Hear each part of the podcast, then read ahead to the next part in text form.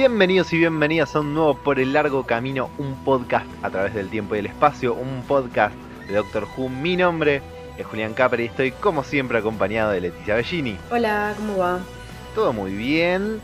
Hemos llegado a un momento que veníamos anticipando desde el momento cero, para ser claros. Literalmente desde el episodio piloto del podcast que estamos esperando llegar acá.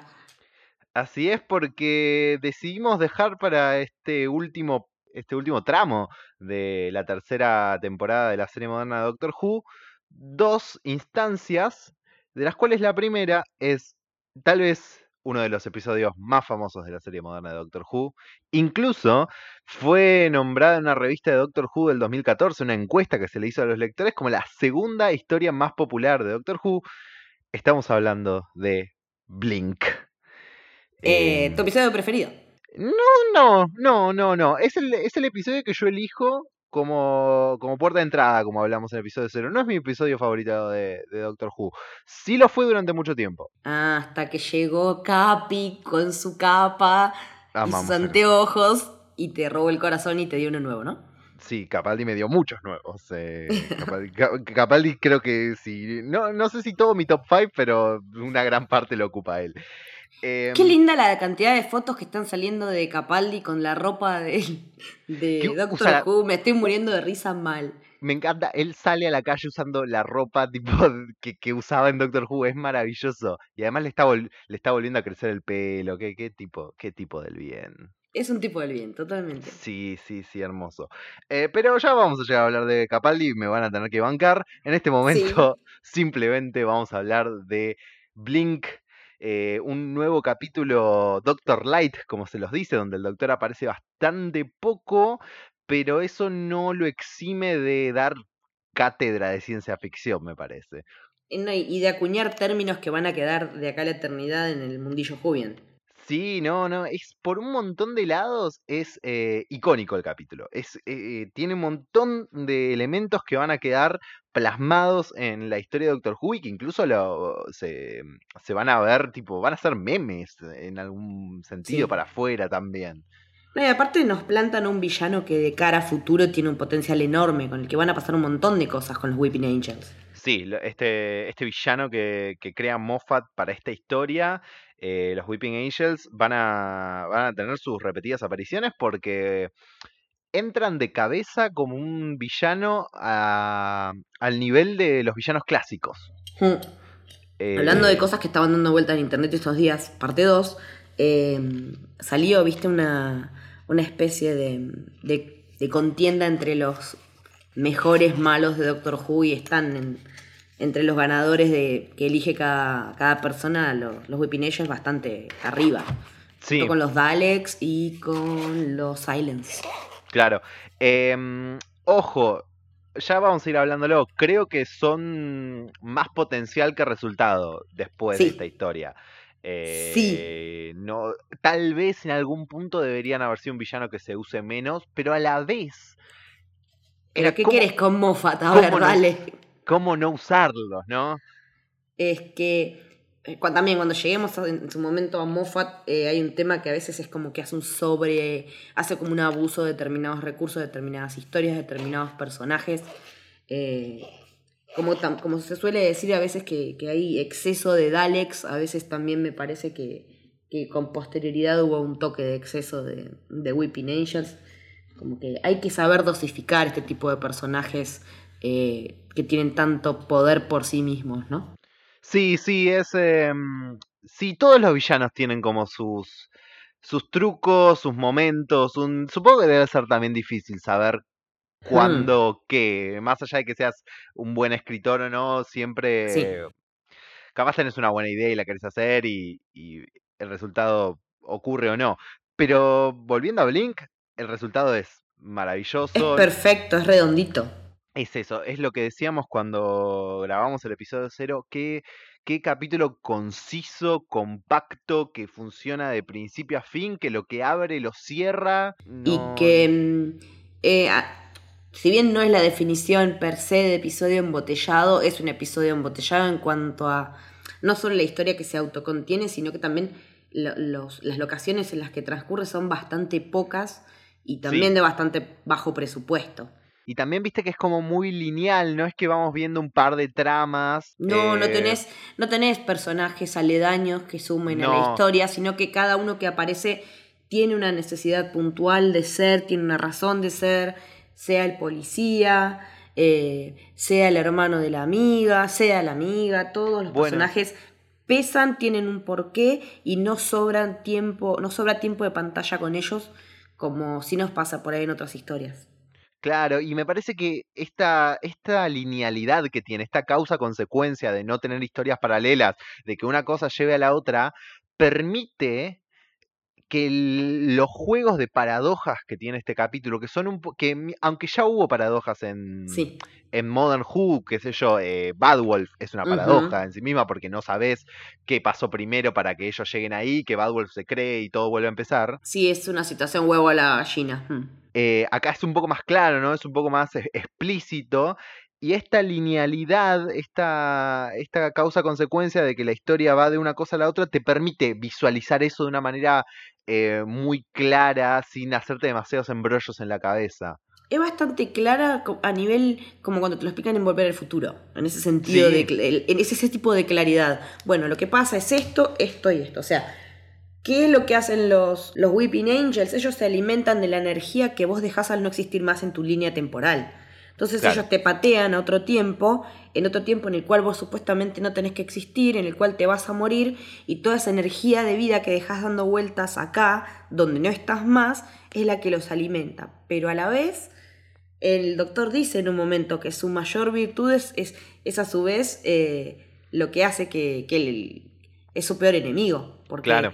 Esto de que si te, mi- te miran y que si dejas de mirarlos se activan, pero entre ellos también tienen que tener cuidado y también así es como logran también eh, vencerlos, ¿no? Totalmente, totalmente. Es esa cosa de que un villano muy poderoso tiene que tener una debilidad medio a la par, ¿viste? Como Sí. para balancear un poco. Eh, y todo eso que decías de, mm, de volver al futuro, eh, tiene un momento claramente volver al futuro, Mm. Que es donde Sí. te empiezan a explicar este sistema de cómo funcionan ellos. Y no solo es, es, aunque la referencia es obvia y funciona, a Mm. la vez sigue siendo no por eso te saca del capítulo, no por eso es menos fuerte, porque, y ahí empecemos, sí que también entramos un poco en los personajes y lo, el gran Mm. personaje que es Sally, en cómo está construida, en el carácter que tiene y en la actuación. Que estamos hablando de, de Carrie Mulligan antes de que fuera la de Gran Gatsby, la de todas las películas eh, con las que saltó a la fama. Acá era una piba más. Eh, Claro. Como nos va a pasar con varios actores en esta temporada. Ya vimos a Andrew Garfield. Estamos viendo uno de los momentos de Doctor Who más semillero. Sí, sí, y, y su actuación es magnífica y logra que ese momento, por tipo, pobre piba, cuando ella Pobre está leyendo la, cuando ella está leyendo la carta en el café, creo, y, y se pone a llorar, y, y, cómo te meten de base algo que siempre va a volver con los Weeping Angels, pero que es re fuerte de Mm, ellos pudieron vivir su vida. El tema es que vos no estuviste ahí. Que no pudiste re compartirlo. Es un bajón. e- es re fuerte y cómo, y cómo ella eh, encapsula todo eso en ese momento llorando con la carta me parece brillante, me parece muy bueno. Porque hay, hay por momentos en los que yo a veces, ella me, me pasa con ella como actriz en general, que no termino de entender su expresividad facial, entonces yo no entiendo si está triste, si está contenta. eh, es como que a veces no me termina de transmitir todo eso. Por momentos sí me genera muchas sensaciones lo que ella hace, por otros es como que me cuesta un poco enganchar con lo que ella está sintiendo, pero por la manera de trabajar que ella tiene, ¿no? Por, por esa cara tan angelical y qué sé Sí. yo. Eh, aparte, tiene, tiene una característica que, que no me gusta mucho, Sally como personaje, que es como eh, la menita que se sabe que es, que es linda y que fulanito la va a mirar y menganito la va a mirar. Y eso tampoco me termina de caer bien del personaje. Es como que eh, cuando le dicen, ay, pero sos hermosa, es como que ella hace como, ajá, y onda, ya lo sé. Eh, y eso Sí, es como que a veces es como, yeah, fuck you. Entiendo, a, a mí lo que me parece que le permite esa actitud, me parece que es un reflejo de toda una actitud que tiene ella de, de un poco superada en general y que capaz era un poco necesario para la, para la velocidad del capítulo, para poder... em, Darle un para poco más de liviandad. Para que ella no tenga que buscar demasiado, ni pensar demasiado, ni explicar demasiado. Ella entiende las Ella cosas. tiene que accionar, sí. Claro, es una tipa que tiene que accionar y esa un poco de superioridad, un poco de ego levantado permite esa velocidad, digamos. Sí, pero qué sé yo, yo Entiendo que igual podría empatizar un poco más. Porque en un momento dice, yo no sé si lo dice en joda o en serio, cuando está con la amiga recién entrando a, a esta mansión abandonada, que la tristeza es la felicidad para la gente profunda. Eh, Sí, sad is happy for deep people. Digo, ay, dale, es un de poco acá. cliché también. Claro, Es- ese es el tema, como que es un cliché. Sí, es algo Es de que eso, es- ¿no? Es que el personaje es un poco en ese lado, pero entiendo a dónde va porque también tiene toda esta cosa de la casa embrujada y... y- Sí. y- De la que ya desapareció gente. Claro, se aprovecha, el capítulo, como digo, para, me parece son todas estas cosas que le generan velocidad, se aprovecha de ciertos clichés, Claro, tópicos de género. Mm. sí, para no tener que, que, que- que quedarse de- bicicleteando en cosas que no, que no contribuyen y ir a las que sí van a hacer que la trama eh, Mm. se, se mueva con otra ligereza, digamos. Ujú, Sí.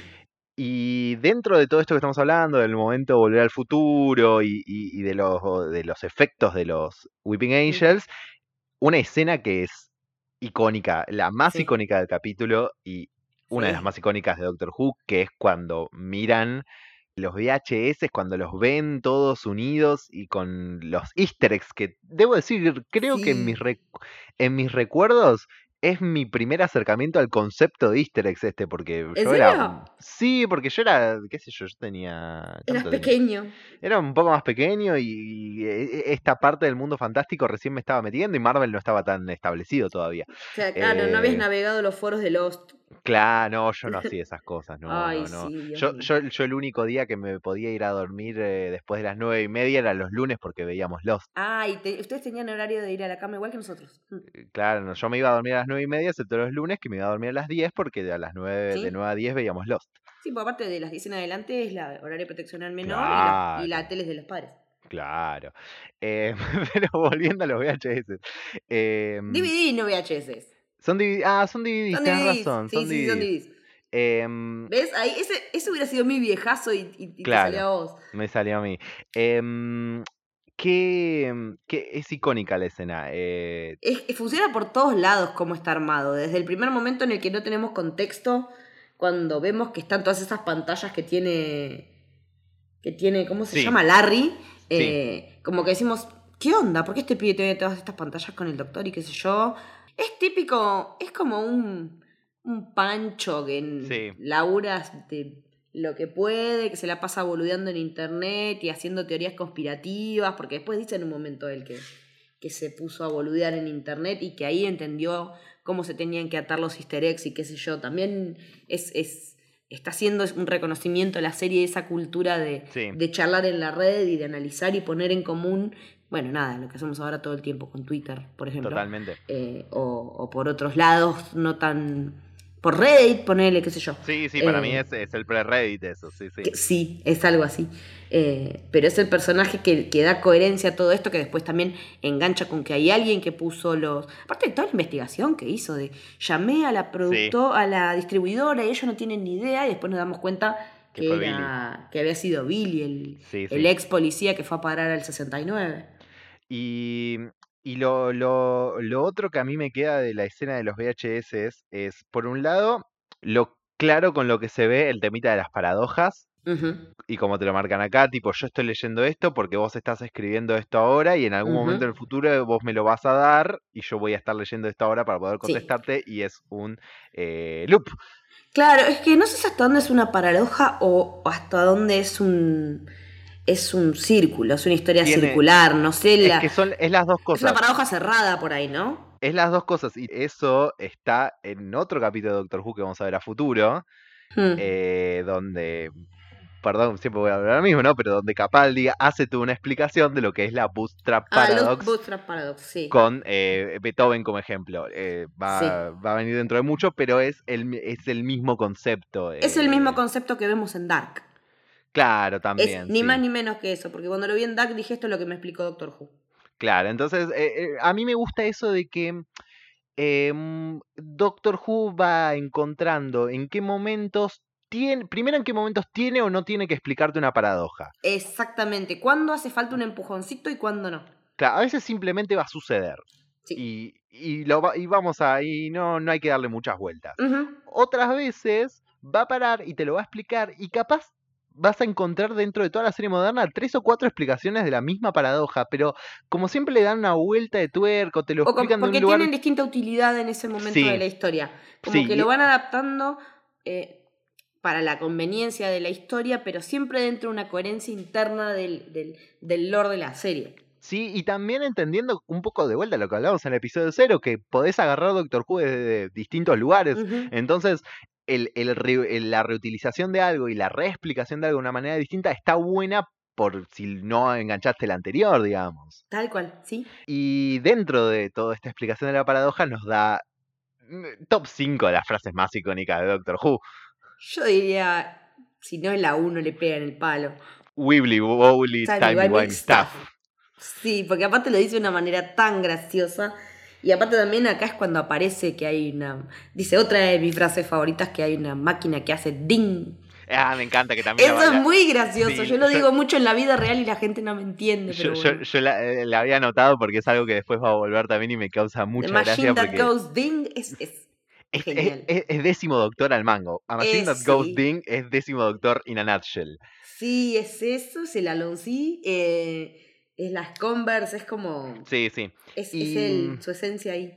Y a la par de la frase Wibbly Wobbly, Timey Wimey Stuff, em, la idea es, es también esa cosa muy Doctor Who de empezar a, a explicar algo con un sentido científico, después decirte, pero la verdad que esto es inexplicable y vos, vos, vos, vos sumate, vos vení. Tipo, Vos no, no importa. dale, sí, totalmente. Y, y que, y sabes qué me gusta de eso, que es algo que después, por ejemplo, eh, toma mucho Legends of Tomorrow después. eh, Sí, que- totalmente. Que, Mm. que roba mucho de Doctor Who las formas le robó de... todo. Sí, ver, sí, sí, todo, sí. absolutamente todo, hasta el actor le robó. Hasta Arthur Darville, sí. Yo me acuerdo que tenía después, algún día lo vamos a subir, dos fotos, una de Arthur Darville y una de Peter Capaldi, que están mirando con la misma cara, tipo es el mismo plano. Es increíble. Ay, yo- ya me están dando ganas de llegar a la época de los POM. Sí, qué hermoso los Pons. Queremos mucho a los Pons. Ya vamos a Sí. llegar, falta poquito. Em, pero nada, Wibbly Wobbly, Timey Wimey Stuff me parece eh, a otro nivel, qué sé yo, es maravilloso. No, y, y el momento en el también, una de las, de las otras frases que me encanta y que, es que, que también es una de esas icónicas es que The Angels have the phone box. Es, Sí. También. y, y cuando realmente los ves ahí rodeando la tarde, decís, no, ¿cómo puede ser como sofardista? Sí, es que, bueno, un poco lo- también en el principio, ¿no? Eh, los mensajes escritos en las paredes, toda esta cosa de, Todo, de- sí. de los mensajes del pasado que llegan al futuro y todo eso, cómo están tirados por ahí en el capítulo y, y todos tienen un sentido, todos están en el momento Y justo. cierra todo, eso es lo que está bueno, que no te Sí. queda nada fuera. No, para nada, Porque para cuando nada. te es- estás preguntando, pero ¿cómo puede ser que le, que le esté respondiendo exactamente lo que ella va a decir? Y después le te dice, tipo- responden eso. Y tipo, mira a tu izquierda y ella Sí. tipo, viene, ah, claro. Sí. Y, y Eh. también lo- se, el tema de los huecos en, en los diálogos, todo está. No hay nada que quede. No, no dan puntadas sin hilo. Es, es eh, narrativamente eh, perfecto como está organizado, como está estructurado.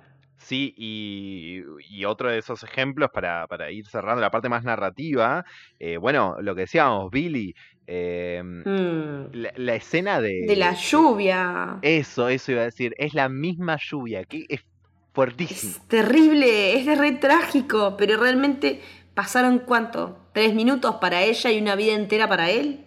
Sí, sí, sí, y, y esa cosa de... Estuve esperando, tipo, que ¿Mm? vos vinieras. Lo último que me quedaba por hacer es que vos vinieras. Sí, y sabiendo que esta es mi última noche. Sí, y que ella se quede con él también. Es Sí. un gesto hermoso puesto en el capítulo. Sí, porque en, realidad ella. eh, yo- no nos dan mucho más contexto, pero parece que es una mina que está súper sola. Sí. Como sí, para sí. decir, eh, si alguien hace semejante cosa por ella, ella se va a jugar porque no pareciera que no tiene a nadie. Eso también creo que ayuda al contexto de cómo lo interpretamos de, de ya el hecho de presuponer que ella es sola, ¿no? Bueno, pero es que tienes un montón de guiños hacia eso, qué sé yo, ella metiéndose en la casa de la amiga así nomás y Sí, preparándose café, es una cuestión manejándose. de... mm. Claro, tipo, tiene costumbre hacer eso, se nota que pasa tiempo con ella. em, y bueno, y también hay algo, hay algo muy loco en eso, es medio como, como un mundo sin padres, ¿no? Sí, Te, te da como esa sensación de que están todos de tipo jóvenes adultos solos. sí, y no precisamente porque se fueron a estudiar. No, no, no, para nada. Sí, A la par de lo narrativo, el, el capítulo está en lo técnico también.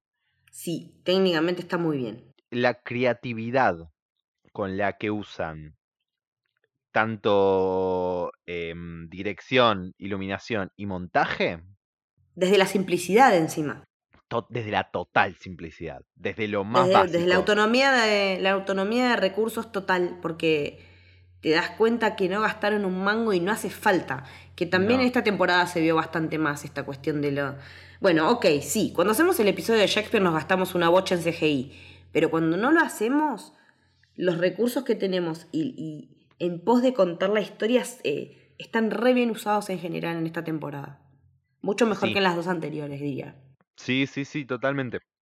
Hay una, hay una creatividad puesta en cosas que podrías hacer eh, tipo vos en, en tu casa con un Hmm. celular y una computadora porque son juegos de luces y cámaras y montaje. Es eso. Sí. Eh, eh, toda la, Se trata, la es, base- es dónde poner la cámara, tal cual. Sí, es la base del terror que te pueden infundir los Weeping Angels. Son planos, planos que se van acortando. Planos que se van acortando, luces que se prenden y se Se apagan. apagan, Sí, y, y, un, y cortes bien metidos. sí. No, aparte, cortes bien tajantes también. Sí, fuertes, ahí, no, con cero, tipo, Y con la música la- también haciendo el refuerzo. sí, impidiendo la, la fluidez y, y man- Sí. y afilando con la, con la música, sí, no, no, el, el clímax del capítulo, cuando mueven la tarde y si las luces y se prenden y se apagan y Es terminan mirándose, es, es muy bueno. Sí, sí, sí. Es, es- esa parte, estás agarrado a la silla. está- por más que ya sepas lo que va a pasar, seguís retenso igual porque no pierde efecto. Sí, totalmente, no lo pierde, no, no, no, no, no, para nada. Em, y hay otra herramienta que tiene el capítulo que va a jugar un papel mucho más grande en la próxima vez que aparezcan los Weeping Angel y ahí vamos a tener un... que quiero tener este debate porque yo no estoy decidido, pero ya llegaremos. Es el punto de vista nuestro con respecto Sí. a cómo funcionan los Weeping Angels. Sí, ¿qué pasa cuando, cuando tenemos en cuenta la cuarta pared? Claro, porque juega mucho con eso, con decir, ¿qué Pero- pasa si ninguno de los dos Mm. está mirando, de los dos Pero yo sí te estoy mirando. Pero yo sí los estoy mirando y no se mueve. ¿Sí? Y es brillante. Sí, sí, es que todo lo que tiene que ver ya con rotura de cuarta pared, bueno, nada. eh, estamos en el año en el que rompió todo Fleabag, eh, que hizo de la ruptura de la cuarta pared Sí. un, un elemento... eh, Narrativo. no, no solo narrativo, sino eh, ru- que hizo una ruptura en cuanto a la cuestión de la cuarta pared. Porque ya estábamos acostumbrados a que nos hable Frank Underwood, ponele. Sí, Pero lo que hace Fleabag de tener otros personajes que a su vez sean conscientes de que ella está rompiendo la cuarta pared sí. en- es, es maravilloso y no tiene desperdicio. Entonces, eh, como que da para repensar qué es esta nueva televisión en la que somos cada vez más participantes, no solamente desde esta cuestión de- de- del que mira activo, sino de que estamos realmente por ahí hablando con los actores en Twitter. sí. Porque la otra vez me respondió un tweet el, el que hace de la gente Kido, Joel de la Fuente en The Men in the High Castle, y yo decía, me está respondiendo un chabón de una serie que nada que ver no puede ser. Y es así, estamos rompiendo todo el tiempo todos los límites de, de la relación entre la, la ficción, la realidad, y todo esto es cada vez más meta y no para de ser meta. Bueno, y de la mano con eso, el final, final, final del capítulo, Hmm. donde decide darle una vuelta de tuerca más a todo y dárselo en plano meta de mostrarte estatuas de la vida normal, de Hmm. estatuas reales, Sí, ay, la puta madre, eso te, ¿no te da miedo? con el voiceover ahí del doctor diciendo ti- tipo, no pestanees, ¿Te hace vos- el bocho mal? te, te hace la cabeza, es, pero es tan inteligente. Sí, sí, es que es el principio básico del, del suspenso, del terror. Basarte en cosas cotidianas para cagarte todo. Claro, pero además que esté en el final, porque tipo, vos haces toda la historia. Claro, cierra, tenemos el videoclub, qué lindo, le dimos al doctor los papelitos. Claro, él está feliz de que en algún momento va a vivir esa aventura. Sí, Y le das. Y de, cuando no hacía falta, porque no lo pedía el capítulo, haces una vueltita más que es una frutilla perfecta. sí, sí, sí, es, es, es como el, sí, tal cual, es la frutilla del, del postre. Total. Eh, nada, qué sé yo, Blink es, es eh, perfecto. Mm. Eh, corresponde que aparezca en cualquier eh, top 5 de capítulos de Doctor Who Mm. siempre porque no, no, es, es brillante y cualquier persona que te diga su que es su capítulo favorito, y sí, obvio. sí, se entiende. Ujú. En- es, eh, porque no, no falla. Mm, Sí, sí, no, no. ¿alguna- en algún lado vi que alguien vio Blink y no se enganchó con Doctor Who. Ha pasado, sí. Pasa, pero también pasa que no todas las series son para todo el mundo, así que tranquilamente. pero- Claro. Pero, funciona perfecto como puerta de enganche si te gusta esta parte, ¿no? La parte de las aventuras y de, y de todo lo que tenga que ver con lo timey-wimey. Sí, totalmente. Ujú. Totalmente. Then what is it? Complicated. Tell me. Very complicated. I'm clever and I'm listening, and don't patronize me because people have died and I'm not happy. Tell me. People assume that time is a strict progression of cause to effect, but actually, from a non-linear, non-subjective viewpoint, it's more like a big ball of wibbly-wobbly, timey-wimey stuff. Esto fue un minisode especial de Por el Largo Camino dedicado a Blink. Acordate que podés seguirnos en Twitter y en Instagram en arroba largo camino pod.